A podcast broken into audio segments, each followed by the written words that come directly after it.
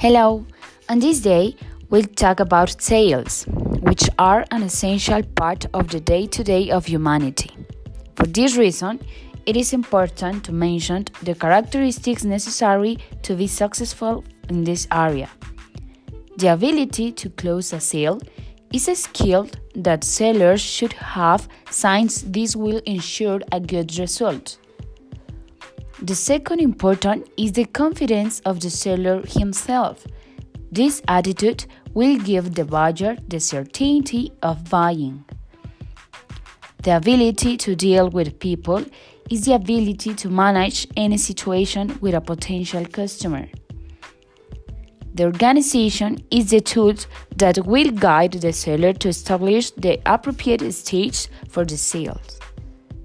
Remember to make a customer and not a sale.